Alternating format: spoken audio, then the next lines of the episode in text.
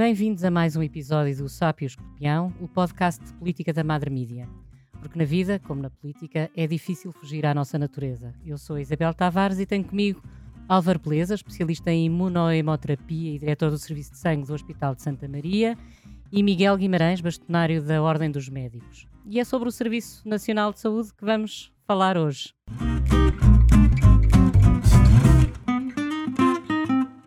Com que SNS podem, afinal, os portugueses contar? Isto porque é um mito dizer que os problemas do SNS são causados pela pandemia, não é? Não são.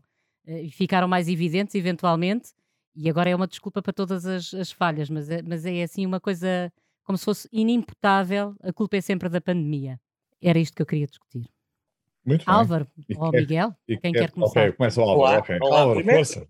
Boa tarde e, e é um gosto estar aqui convosco e com o meu querido amigo Miguel e colega.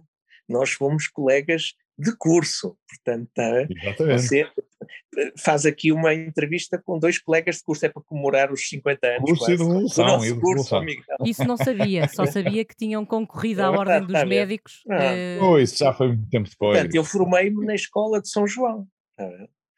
Por isso é que o serviço de imunoterapia de Santa Maria é tão bom. Estou a brincar. Mas, ah, Mas, mas fora de brincadeira, agora com essa pergunta que é eh, o, SNS, lá, eu tenho uma opinião que é. Eu acho que apesar de tudo, eh, Portugal tem um SNS eh, robusto, até comparado com outros países europeus, que têm uma situação económica, um poder económico, digamos, maior que o nosso. Eh, temos problemas, claro que temos, no sistema de saúde, porque está sempre a falar no SNS, nós devíamos falar mais no sistema de saúde. Nós não temos um sistema de saúde que tem um SNS público e depois tem eh, área social e privada, portanto nós temos um sistema misto. No debate dos partidos parece que alguns não percebem nada disto, porque nós temos um sistema misto em Portugal. Nós temos um- um- o SNS Beveridgean, não é? inspirado no sistema de saúde eh, nacional de saúde inglês, e depois tem eh, hospitais privados e clínicas privadas e das misericórdias e não, com seguros de saúde privados e com a ADSE, que é um seguro público.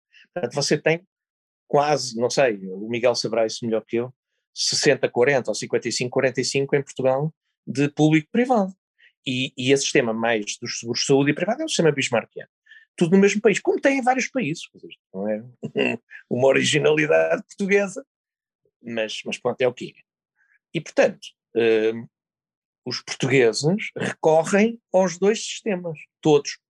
Porque, por exemplo, é uma pessoa que só vai ao SNS quando vai à farmácia, as farmácias são privadas, e, portanto, e, e até Portugal é o país, um dos países na Europa que mais se põe dinheiro out of pocket, portanto, tira- mesmo depois de irmos ao SNS, ou se tivermos seguro, ainda temos que pôr dinheiro do bolso, e até somos o país que pomos mais dinheiro, ou pomos mais. Bem, dito isto, eu acho que apesar de tudo, e a pandemia é- é- foi um bom expoente, nós temos um serviço de saúde, um sistema de saúde que responde, temos bons profissionais de saúde, os nossos profissionais, aliás, quando imigram no estrangeiro, são muito bem cotados, esse é o problema, é que a gente não os consegue cá aguentar, não é, os mais novos, porque de facto está-se a assistir a uma dificuldade, eu acho que esse é o maior problema, eh, de captar os melhores e os mais novos para se manterem aqui no SNS, como eu e o Miguel quando, quando nos formamos, não é? Fizemos a especialidade e ficamos no SNS, e, eh, e até hoje, não é? Até nos formarmos, e, e hoje os mais novos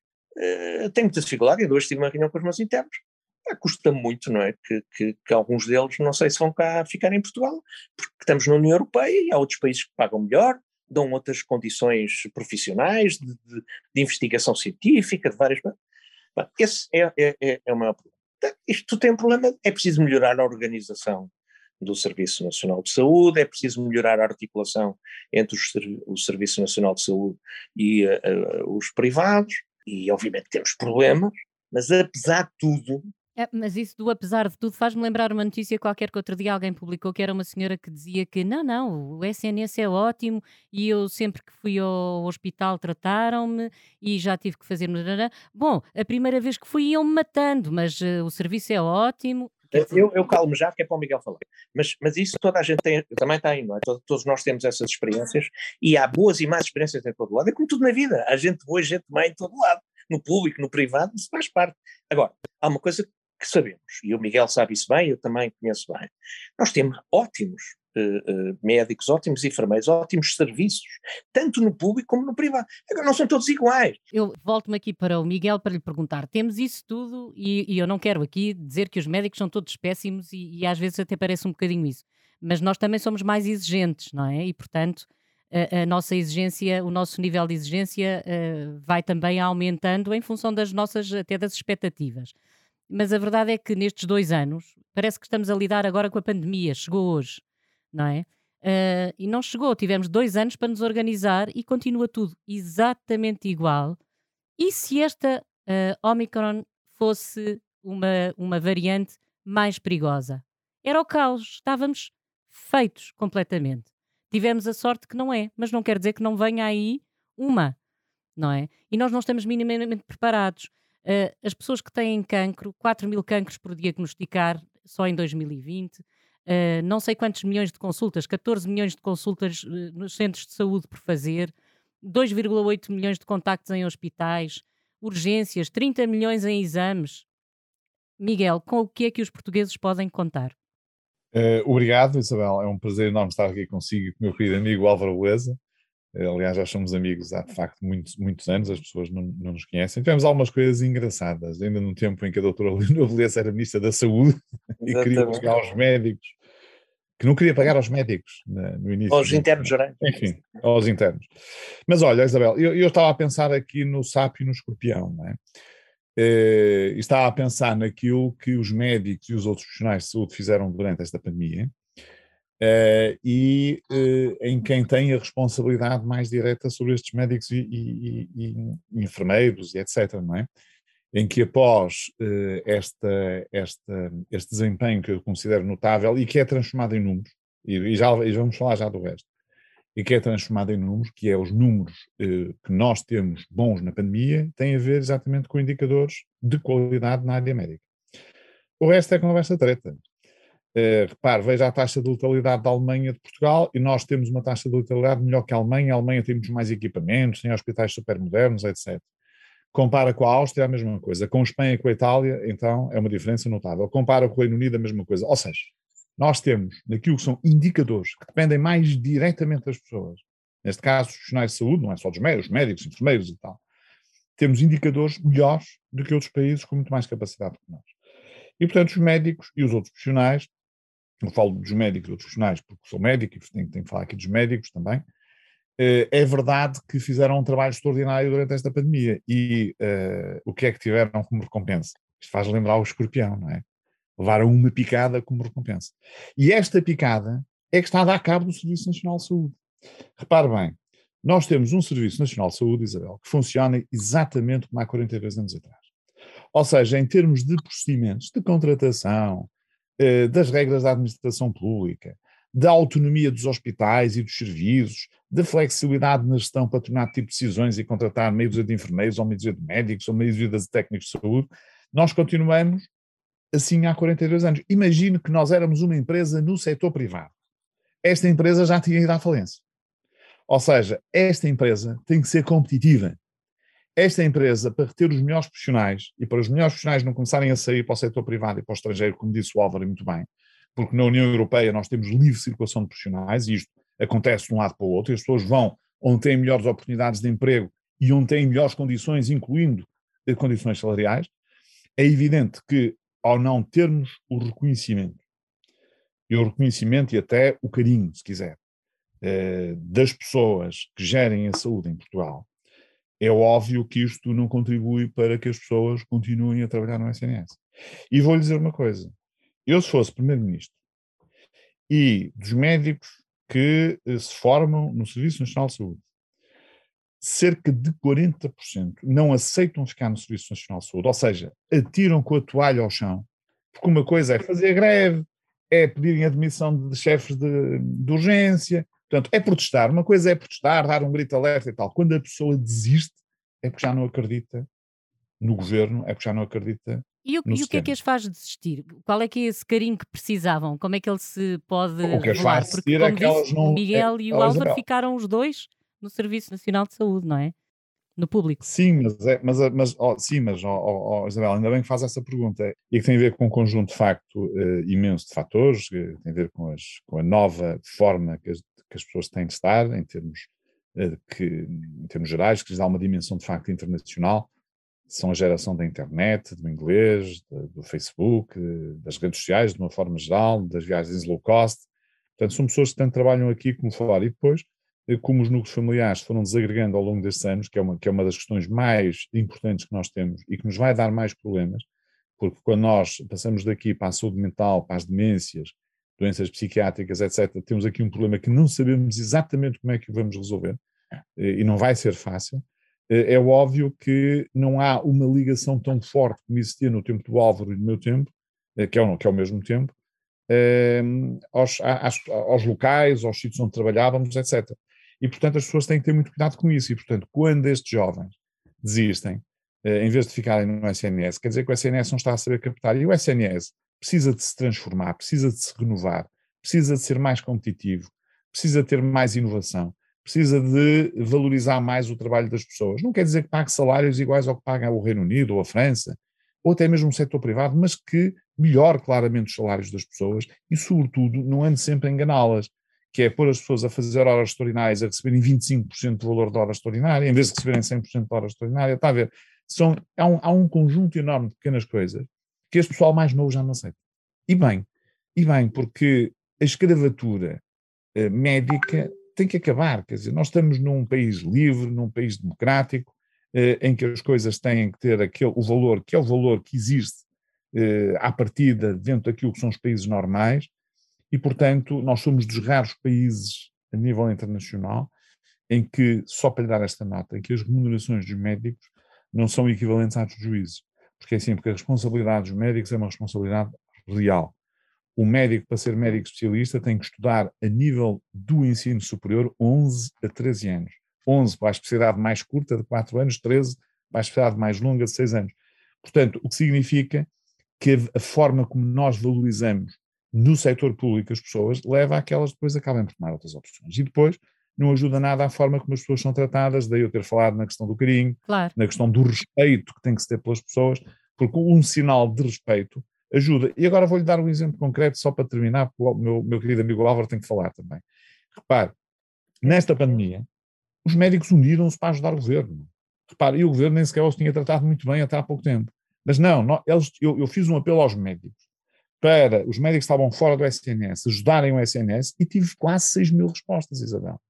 Hum. Isto é uma coisa brutal. Houve muitos médicos que regressaram temporariamente para ajudar. Alguns nem queriam receber dinheiro, até tinham problemas, porque eles não queriam receber onde estão, mas a CSS, para os contratar, para eles poderem trabalhar, tinha que lhes pagar qualquer coisa.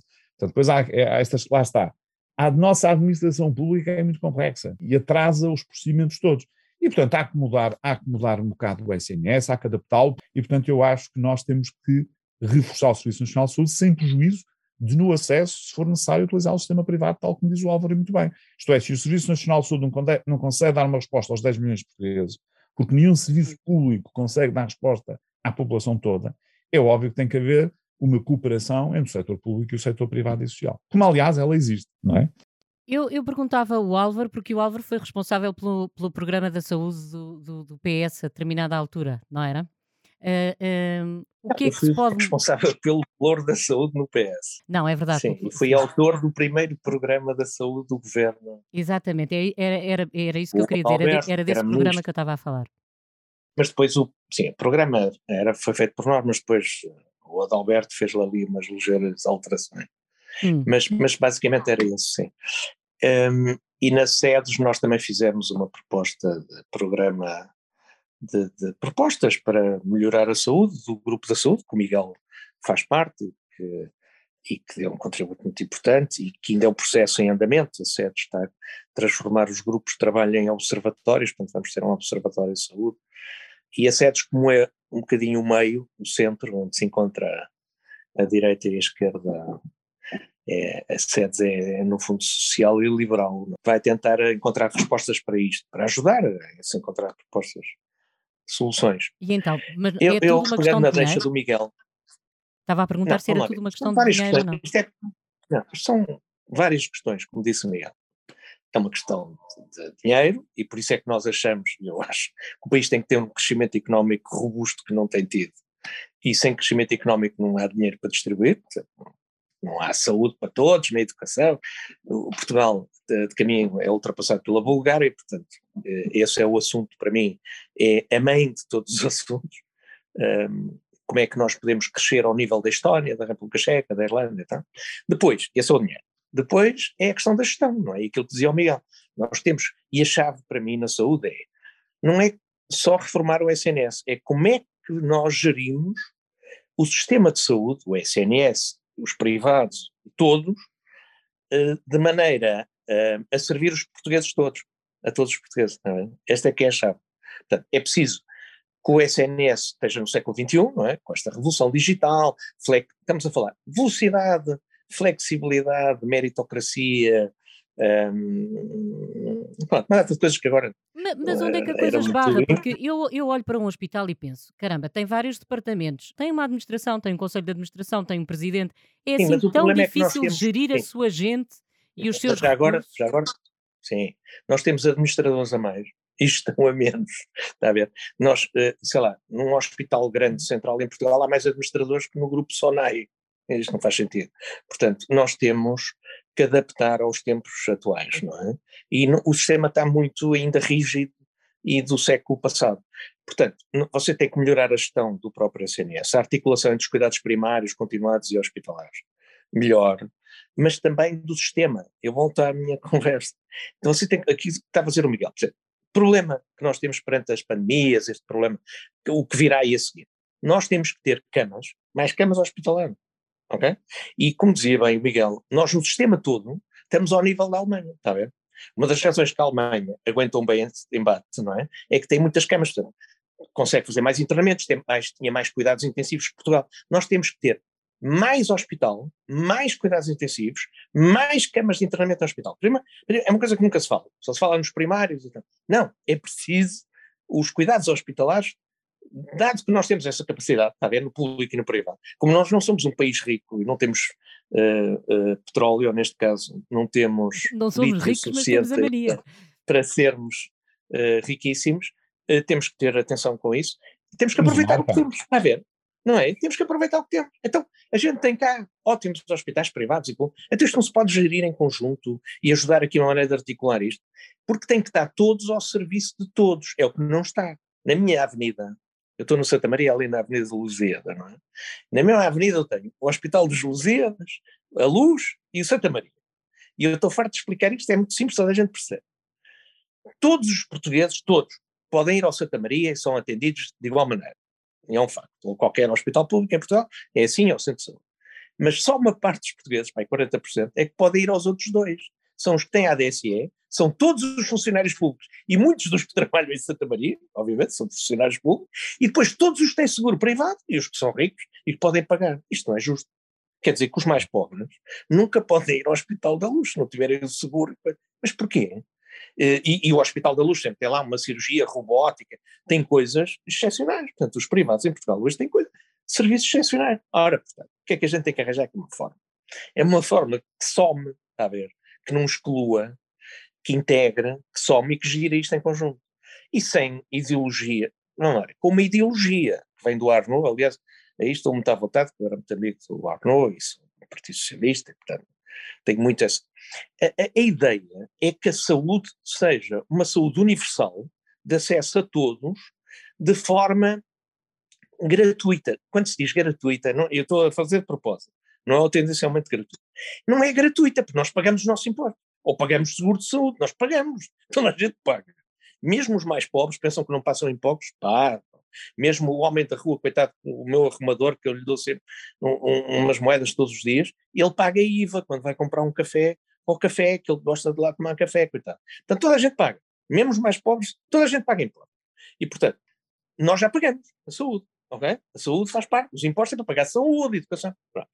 Agora, a questão é que todos tenhamos acesso quando se diz forma gratuita, não é verdadeiro. É Quando nós estamos doentes e precisamos de saúde, não nos perguntam se a gente tem dinheiro, se não tem dinheiro, não, não temos que pagar nada, é entrar, ser tratado, e é assim, isso é um avanço civilizacional extraordinário. Mas quando se fez o SNS, e quando o Arnaud fez o SNS, e eu conheço bem o Arnaud, a ideia eh, era, na altura, ser um sistema público, a inglesa, porque era assim nos anos 70, era assim nos anos 50, mas hoje em dia, o, tempo avançou, é preciso manter essa ideia, todos terem acesso, ninguém fica à porta quando está doente e quando precisa de cuidados, todos, não é? Os que estão em Portugal, portugueses e estrangeiros, todos.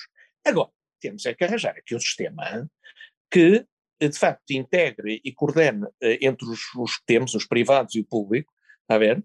E que, e que já agora responda também que dê satisfação aos profissionais de saúde, que hoje são diferentes, como disse o Miguel. Eles fizeram Erasmus, Miguel, portanto, eles já foram para, para o estrangeiro para outras faculdades de medicina e tudo. Claro, quando se formam, é muito fácil ir para Milão ou ir para Londres. Epá, quer dizer, portanto, eh, nós temos que nos adaptar. E já agora, outra coisa importante é que na saúde não é comum noutras áreas. É que nós estamos a concorrer com a Europa toda quando contratamos um médico é médico em, em qualquer sítio, em qualquer país do mundo. Não é? Ao passo que, por exemplo, um advogado já não é o sistema jurídico é diferente em Portugal ou em Itália, tá claro, é completamente claro, claro. diferente. É médico, é médico em qualquer sítio. E, bem, e, portanto, estando numa União Europeia, é evidente que os melhores podem ser contratados para ir para a Alemanha e pagam-lhes muito mais, e isso também conta para as pessoas, para fazerem família, as pessoas têm direitos também a, a subir na vida. E, isso. e, portanto, o Estado português tem que perceber que tem que contratar os melhores e tem que ter meios para os poder contratar. E, e, e agora acabando, aos meios e à gestão. A boa gestão é você, com menos, fazer mais. Está a ver? Isto é, você tem que aplicar os fundos bem aplicados. Você não pode estar a gastar em tudo ao mesmo tempo. Por exemplo, eu acho um disparate você gastar milhares de milhões na TAP e não ter milhares de milhões para gastar na saúde. Tem que haver prioridades. Eu estou muito à vontade, e termino com isto, porque eu giro um serviço há 10 anos. Quando lá entrei, o meu serviço tinha uma despesa à volta de 25 milhões de euros e hoje tem 15 milhões tem menos 10 milhões.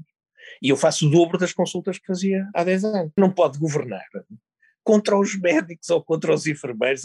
Não, tem que ser com eles. Eles são o seu exército. Esta é a chave. É como um treinador de futebol. Você não pode ser treinador e ganhar campeonatos de uma equipa que está todo o balneário contra si. Não é possível. Você tem que ter o balneário consigo, acreditar em si, motivado, empenhado e depois dar um litro. É preciso ouvir a ordem dos médicos, ouvir os sindicatos, ouvir, ceder. Está a ver? É preciso saber ouvir, ter humildade Sim. e envolver esta gente toda. Diz-me, é difícil. Ah, é, dá trabalho, ah, isso dá muito. Uh, mas quer dizer, nós temos gente muito boa, portanto. Uma coisa que eu queria, que eu queria voltar, a, aliás, duas coisas. Uma delas eu queria saber se, se é verdadeira ou não. Uh, uh, António Costa afirmou num dos debates que no, nestes seis anos contrataram, para o SNS, contratou 28 mil profissionais de saúde. Ele não disse eram médicos, eram enfermeiros, mas 28 mil. Não sei se este número, a mim 28 mil pessoas ainda assim parece-me bastante gente para uma coisa que ao mesmo tempo parece que está mais degradada. Eu sei que não é do, volto aqui a, a, a dizer isto, não, não, não estou a dizer mal dos profissionais de saúde, mas para quem utiliza os serviços percebe que há uma degradação, uma desorientação, uma grande eh, confusão, pelo menos em, em parte.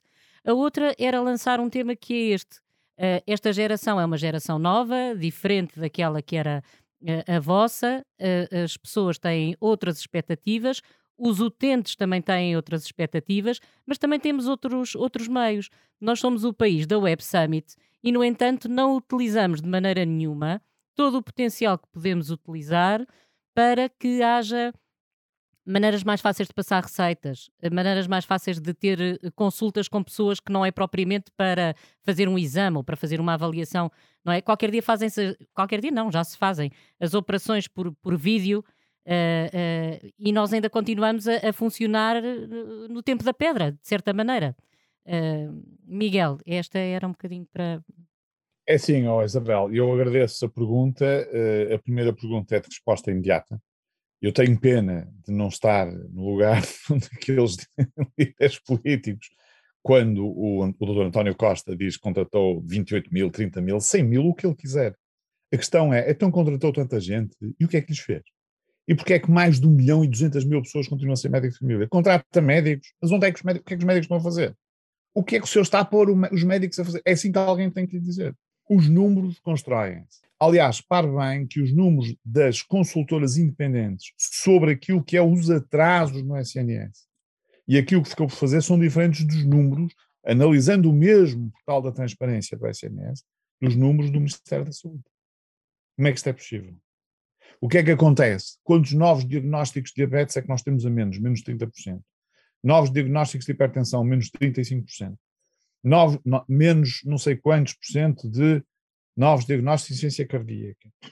Do, do, novos diagnósticos de doenças oncológicas. Quer dizer, vamos lá ver. Portanto, não é preciso estar a inventar com os números. A gente vai à parte prática. O que é que está a acontecer? O que é que aconteceu? Pronto. Portanto, relativamente ao, ao Sr. Primeiro-Ministro, eu o que lhe diria era isso, estivesse à frente deles, e ele está à frente dos portugueses todos, perguntava-lhe o que é que ele tem, o que é que os médicos estão a fazer, o que é que ele pôs os médicos a fazer.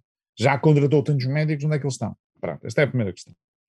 Pronto. Relativamente à segunda pergunta, você tocou na ferida, que é, quando eu há bocado dei um exemplo, que é preciso tornar mais competitivo o SNS, e é preciso, que é para, que é, é, é para poder competir com o setor privado e com o estrangeiro, e o SNS consegue fazer isso sem ter um grande investimento. Agora, há coisas que são importantes fazer. Por exemplo, nós não podemos continuar a ignorar aquilo que são os grandes benefícios da transformação digital. Aliás, nós ainda não demos sequer um passo para fazer a principal transformação digital dentro do SNS. Qual é o principal passo para a transformação digital? É termos um processo clínico único, Isabel. Ouça, um processo clínico único para o setor privado, social, eh, público, etc. Ou seja, você passa a ter um processo único. Você vai hoje ao médico do SNS e ele dá-lhe autorização, o processo é do Só ter isso ias poupar milhões. Exato. Milhões. Ou seja, imagina quantos milhões de poupança isto ia dar. Quantos milhões de evitar exames que as pessoas fazem, repetem, fazem um ataque no hospital privado A, depois vão para o SNS, fazem outro ataque. Quer dizer, ouça, Isabel, para bem. Porquê é que não há um processo clínico único? O que é que as, é, as pessoas que neste momento gerem a saúde em Portugal não percebem a importância disto? Isto é a grande transformação digital. Depois há a transformação digital adicional, que é nós podermos fazer consultas à distância. Mas a quem é que compete com... fazer isso? Isso compete a quem? Compete ao governo, compete ao Ministério da Saúde, compete aos partidos políticos da oposição que também têm que chamar atenção para as coisas. Eu também não os vejo a chamar atenção para as coisas. Quer dizer, isto aqui, a culpa não é do Primeiro-Ministro só, ou, ou, claro. ou quer dizer, uhum. a Ministra da Saúde tem mais responsabilidades diretas, porque ela neste momento é a Ministra da Saúde, e a Ministra da Saúde tem responsabilidade sobre a saúde em Portugal. E, portanto, tem a obrigação de pensar isto. Agora, toda a gente tem a obrigação de contribuir. Nós temos contribuído. A SETES contribuiu, fez propostas objetivas, a Ordem dos Médicos também, e outras ordens profissionais. Portanto, nós temos tentado ajudar, mas somos completamente ignorados. A SEDES não será ignorada, mas as ordens profissionais têm sido ignoradas. E têm não, sido assim, ignoradas. Tens toda a razão. Esta questão digital, tens toda a razão. Um... Agora, na questão digital, Isabel, para bem. Eu dei-lhe o exemplo do processo clínico. Se me der aqui mais um tempinho, eu fico pela transformação digital, porque isto nunca mais acaba. Hum. Repare, nós temos capacidade. Porquê é que nós temos capacidade? Nós somos o país do mundo que está mais digitalizado na área da saúde. Está digitalizado, não é transformação digital. Isto é, nós temos processos clínicos eletrónicos em praticamente todos os hospitais e centros de saúde. Pode haver uma outra exceção. Seja no setor público, seja no setor privado, seja no setor social. Nós temos a receita desmaterializada. Nós somos um dos raros países do mundo em que a receita é desmaterializada temos uma adesão à receita desmaterializada por parte dos médicos de 97% ou 98%. Pá, não existe isto em nenhum país do mundo. Ou seja, nós temos capacidade em termos digitais. Mas os portugueses, ainda por cima, dão-se bem com o digital. Ah, já foram feitos vários inquéritos aqui na Europa em que mesmo as nossas pessoas mais, com mais idade, mais velhas, enfim, com mais experiência, também vão à internet, também vão ao Facebook, também vão ver as notícias na, nas, redes, nas, nas, nas, redes digitais, etc, etc. E, portanto, nós temos aqui um bom plano para podermos ter mais sucesso e fazer a transformação digital. Transformação digital, processo clínico único. Possibilidade de fazer verdadeiramente eh, contactos, consultas à distância, mas com a tecnologia apropriada. Isto é, para que o doente sinta que me está a ver, não pode ser de fonemas. Repare, eu aqui estou a falar consigo, estou a olhar para a sua cara estou a ver os seus olhos, estou a ver as suas reações, quer dizer, não posso palpar a barriga. Tem sorte, eu, eu nem sequer que... consigo contactar o meu, o meu centro de saúde por telefone. É, tem piada, eu, eu há tempos falei por, nisso, mais exatamente por... estás a falar, Miguel. É. Mas, mas, mas, está, mas está a ver, Isabel, quer dizer, par, portanto, nós temos que ter nos centros de saúde, nos hospitais públicos, como já acontece em alguns privados, não acontece em todos, mas já acontece em alguns privados, ter as condições adequadas para nós fazermos consultas à distância. Mas mais do que isso, repare, uma das partes importantes da transformação digital é a aproximação entre os hospitais e os centros de saúde. Repare bem, se eu tiver as várias especialidades médicas de cada hospital a ter reuniões semanais, por exemplo, com os médicos de família da sua área de, da sua área de intervenção, ou seja, com os ACES, os agrupamentos de centro de saúde da sua área. Santa Maria Cruz do Seu, São, São João, etc, etc, etc. O que é, que acontece? Você tem ali médicos de família que estão, através da, da, da, da, da parte digital, em contacto uns com os outros. Então, há um especialista de urologia, imagine eu à sexta-feira, passa a estar a manhã toda a falar com os médicos de família. Então, por Zoom, por Zoom, como a gente está aqui a fazer. Exato. Nós temos aqui, ou então com a tecnologia que eles resolvam implementar, claro, não, não, interessa, uma tecnologia deste género. E ele está-me a apresentar doentes, pode ter os doentes consigo ou não, se for alguma coisa que seja preciso observar, por exemplo, na dermatologia, tem o processo clínico, olha, tem aqui o senhor André, pá, que tem 37 anos, pá, tem aqui uns pequenos quistos no rim, uns quistos pequenos e tal, simples e tal, estou na dúvida, envia este doente para o hospital. Não, esse doente não precisa ir para o hospital. Esse doente não lhe vamos fazer nada, a única coisa que é preciso fazer é uma vigilância e uma ecografia por ano. O que é que você, repara, agora multiplique isto por milhões, ou por, ou por muitos milhares. O que é, é que acontece é. com a sociedade? Você vai evitar, vai, favorecer os doentes, doente em primeiro lugar. Os doentes deixam de andar de um lado para o outro necessariamente. Exatamente. Há milhares de doentes que vêm descuidar de saúde primários para os hospitais que não precisavam de vir. E aqui, e dou toda a razão à Isabel, porque você foi buscar esta área, e bem, senão a gente se calhar nem ia falar nela, que é a questão digital. E a questão digital é, de facto, uma prioridade, e é uma prioridade que nós devemos pegar com tudo o que temos. Uh, custa algum dinheiro implementar algumas coisas, a transformação digital, com, com certeza que custa, mas esse dinheiro é recuperado em menos de um ano. É verdade. Ok? É, é, eu concordo em absoluto com isto. É, é, a reforma passa muito pela revolução digital aplicada à saúde e que, como diz o Miguel, o problema depois é, é ligar isto tudo. É? Todos temos sistemas informáticos e tal, mas é preciso é, ligar isto. Isso é, isso é que é o grande investimento a fazer ao nível do Ministério. Ligar todo o sistema, comunicar, Epá, telemedicina, teleconsulta, é isso tudo, é por aí. Uh, uh, e isso vai. Não, deixa, oh, eu, deixa-me só dar aqui uma nota que é importante. Eu, eu, o Álvaro está a falar de sistemas informáticos e eu vou-lhe dizer uma coisa. Neste momento, pronto, nós estamos aqui, não é? Repare, no hospital, os sistemas informáticos têm que ser utilizados a favor dos doentes e, do, e, dos, e dos profissionais de saúde. O que é que isto significa? Significa que neste momento nós ainda usamos teclados, porque estamos na idade da pedra. Porque eu, neste momento, já existem sistemas que nós podíamos ter implementado nos hospitais e nos centros de saúde à vontade em que eu, para escrever no, no, no registro eletrónico do doente, dito para lá, falo para lá. E Exatamente. já existem muito lado. Já existe um sistema tem que ser, tem que ser prático. Ou seja, eu estou a olhar para o doente, estou com ele, nem tenho um computador à frente, estou à frente da pessoa, a pessoa ela fala comigo, eu até peço uma taca, ok, uh, chama, imagino que o, o, meu assistente da área informática, o computador, chama Elisa. Elisa, eh, pedido de TAC para, para, para, para, para a senhora Isabel Tavares.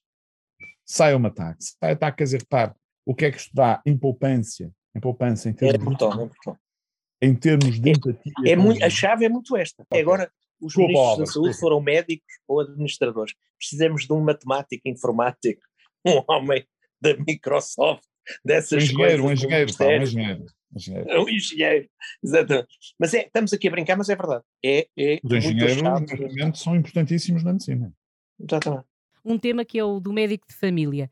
Eu sou absolutamente contra o médico de família, uh, em, em, boa parte, uh, porque acho que a vida hoje em dia é muitíssimo diferente e o médico de família só serve como desculpa para as coisas não acontecerem. Mas o que me interessa mesmo é, é, é, que o meu processo esteja com vários médicos onde quer que eu esteja. Se eu estiver em Londres, ou se eu estiver eh, no Porto, ou se eu estiver em Oeiras, onde, onde é o meu, o meu centro de saúde, que aliás eh, nunca me viu na vida, nem, nem tenho médico de família, nem faz a mínima ideia quem eu sou. Uh, uh, como, é que, como é que olham para este tema do médico de família uh, e da mobilidade que nós temos hoje em dia? Não é que as pessoas que não o tenham deixem de ter, mas é que parte de ser desculpa para atender as pessoas que precisam de ser atendidas e não têm. Então deixa-me responder que eu vivo aqui, estou agora em casa, vivo aqui por cima do meu OSF. Então é assim, eu compreendo muito bem. Eu, eu tenho, nós na SETES, no Congresso, tivemos muitos contactos com académicos israelitas. E Israel é uma boa parceria para Portugal fazer nesta área digital, que é uma startup nation e muito digitalizada. E na saúde, um dos com quem nós falamos tem uma empresa em Israel que, que me disse: Olha, Álvaro, nós estamos a fazer uma Não app é nada. que é, é- que é vai é ocupar o a lugar dos médicos de família, dos é centros de preciso. saúde. E eu, como? Sim, sim, isto vai ser tudo aqui numa app em que as pessoas vão lá e quando têm um problema já te diz que análises tens que fazer, o que é que vais fazer. Portanto, eles já estão na inteligência artificial. Eu acho que, de facto, temos que adaptar, precisamente, os cuidados primários ao século XXI e digital. E, portanto, adaptá-los, torná-los mais flexíveis, todo o sistema mais flexível, mais friendly do doente, e, e o que a Isabel falou, no fundo, é flexibilidade, hoje não temos todos a mesma vida, não podemos andar todos. eh, isto também não há um sistema para o país todo, é diferente. Por exemplo, um investimento público em Bragança, ou numa aldeia de Bragança, ou em Lisboa, na cidade de Lisboa. Não tem nada a ver. Portanto, é- e, e- e- e o Estado tem que olhar para isto também com olhos diferentes que se olhava há, há 30 anos. Nós temos, porventura, que ter mais investimento físico eh, e, do Estado na- nos sítios do interior, da desertificação, e noutros eh, centros eh, contratualizar mais com serviços privados que possam prestar serviço público. Está bem? Portanto, isto em tese, não se pode ter o país todo, todo igual. E, portanto, os cuidados primários eu acho que também precisam de uma reforma grande. E, e- e já agora dizer o seguinte: hum, a, a reforma passa pel- por integração dos vários sistemas. E, e cada vez mais, com o nosso enve- envelhecimento, o que nós vamos precisar todos é cuidadores de saúde, enfermeiros de, de família, médicos de família, enfermeiros ao domicílio, profissionais ao domicílio, está a ver? Institucionalizar menos as pessoas e dar-lhe mais apoio. Por exemplo, a ligação aos cuidados de saúde, aos lares e isso tudo. Aliás, por isso é que eu defendo que o Ministério da Saúde devia ser da Solidariedade e da Saúde e a Ação Social devia estar no mesmo Ministério. Tudo que é lares, cuidado, tudo isso devia estar no mesmo Ministério, a ver? Porque eh, nós temos que ter, os, cuida os lares são verdadeiramente unidades de cuidados continuados Pois claro. não é? E, portanto, nós temos que adaptar isto, mas tudo em comunicação com o hospital, como estava a dizer o Miguel, isto é, há coisas que se fazem por net, por via digital, não é preciso ir lá ninguém, outras é preciso estar sempre alguém ao pé do doente, que é mais idoso e tal, portanto, nós temos, o mundo está a dar muito depressa, esta pandemia, eh, a, a- a revolução digital acelerou-se muito, e, e essa- aproveitar essas ferramentas e essa flexibilidade de pensamento, de, de, de- na gestão ao serviço do doente, não é? Portanto, a ideia é essa mesmo, servir as pessoas e, e os doentes. E, portanto, esta coisa do centro de saúde à moda antiga, de um edifício cheio de gente, com os médicos e muitos... Isso vai mudar rapidamente. E os governos hoje têm que ser mais rápidos. Aliás, isto da pandemia revelou-se também isso. A falta de velocidade, está a ver? É preciso hoje sermos muito rápidos a perceber a mudança, adaptarmos e agir com as ferramentas de agora. pá. Muito bem. Miguel, vou perguntar-lhe a si, nesta coisa da, da saúde, mas, mas dos políticos, entre aspas, quem é que é o sapo? Ai, de que é dos políticos? Eh, bem, não há propriamente um sapo, não é? Eh, E eu diria, se tivesse que escolher um político para ser o sapo neste momento, eh, se calhar escolhia o, o líder da iniciativa liberal. Muito bem. Álvaro, quem é, quem é o sapo? Oh, diabo. É assim. Talvez a do PAN, A Inês de Sousa. a Inês. É, talvez. Acho que salta muito de tema em tema e não domina nenhum, mas pronto. Na mesma lógica, quem é que é o escorpião? que em termos daquilo que é fábula do escorpião e do sapo, eh, eu diria que o escorpião neste caso seria o, o doutor António Costa, porque eh, quando, ne- nesta, nesta questão que nós estamos agora a colocar, eh, de ele acusar os partidos políticos de não terem viabilizado o orçamento, os partidos políticos também podem dizer que, eh, o- neste caso, o governo, não quis viabilizar o orçamento, isto é, fazia algumas da- das alterações que eram sugeridas, nomeadamente pelo Bloco de Esquerda e até pelo Partido Comunista, ou, ou pelo PSD, ou outro partido qualquer, e se calhar o orçamento tinha sido viabilizado e nós não estávamos a falar em eleições. Portanto, eh, não sei, quer dizer, mas eh, é claro que aqui é, uma, há- é, é mais difícil dizer porque é mais difícil para as pessoas percepcionar quem é que falhou, quem é que não falhou, isto é, se falhou Uh, porque é que a geringonça falhou na prática? Porque foi a falência da geringonça que levou a que existissem eleições. Uh, de um lado ou do outro as coisas não correram bem. Agora há uma coisa que, na minha opinião, como vendo isto de fora, que é verdade, que é assim, repare, nós na prática, quem falhou foi o governo, quer dizer, quem não conseguiu aprovar o orçamento foi o governo. Portanto, não teve a arte e a ciência para aprovar o orçamento. Quem é o escorpião? Quem tem arte de escorpião é o André Ventura, é killer. E acabou o nosso tempo, muito mais haveria para falar, temos que combinar outra conversa destas. Obrigada, Álvaro Beleza, obrigada, Miguel Guimarães, e obrigada a todos os que nos estão a ouvir. Nós voltamos amanhã para falar sobre a atualidade política à luz da fábula que nos conta a história de um sapo e de um escorpião que morreram afogados porque um deles não conseguiu escapar à sua natureza. Até amanhã.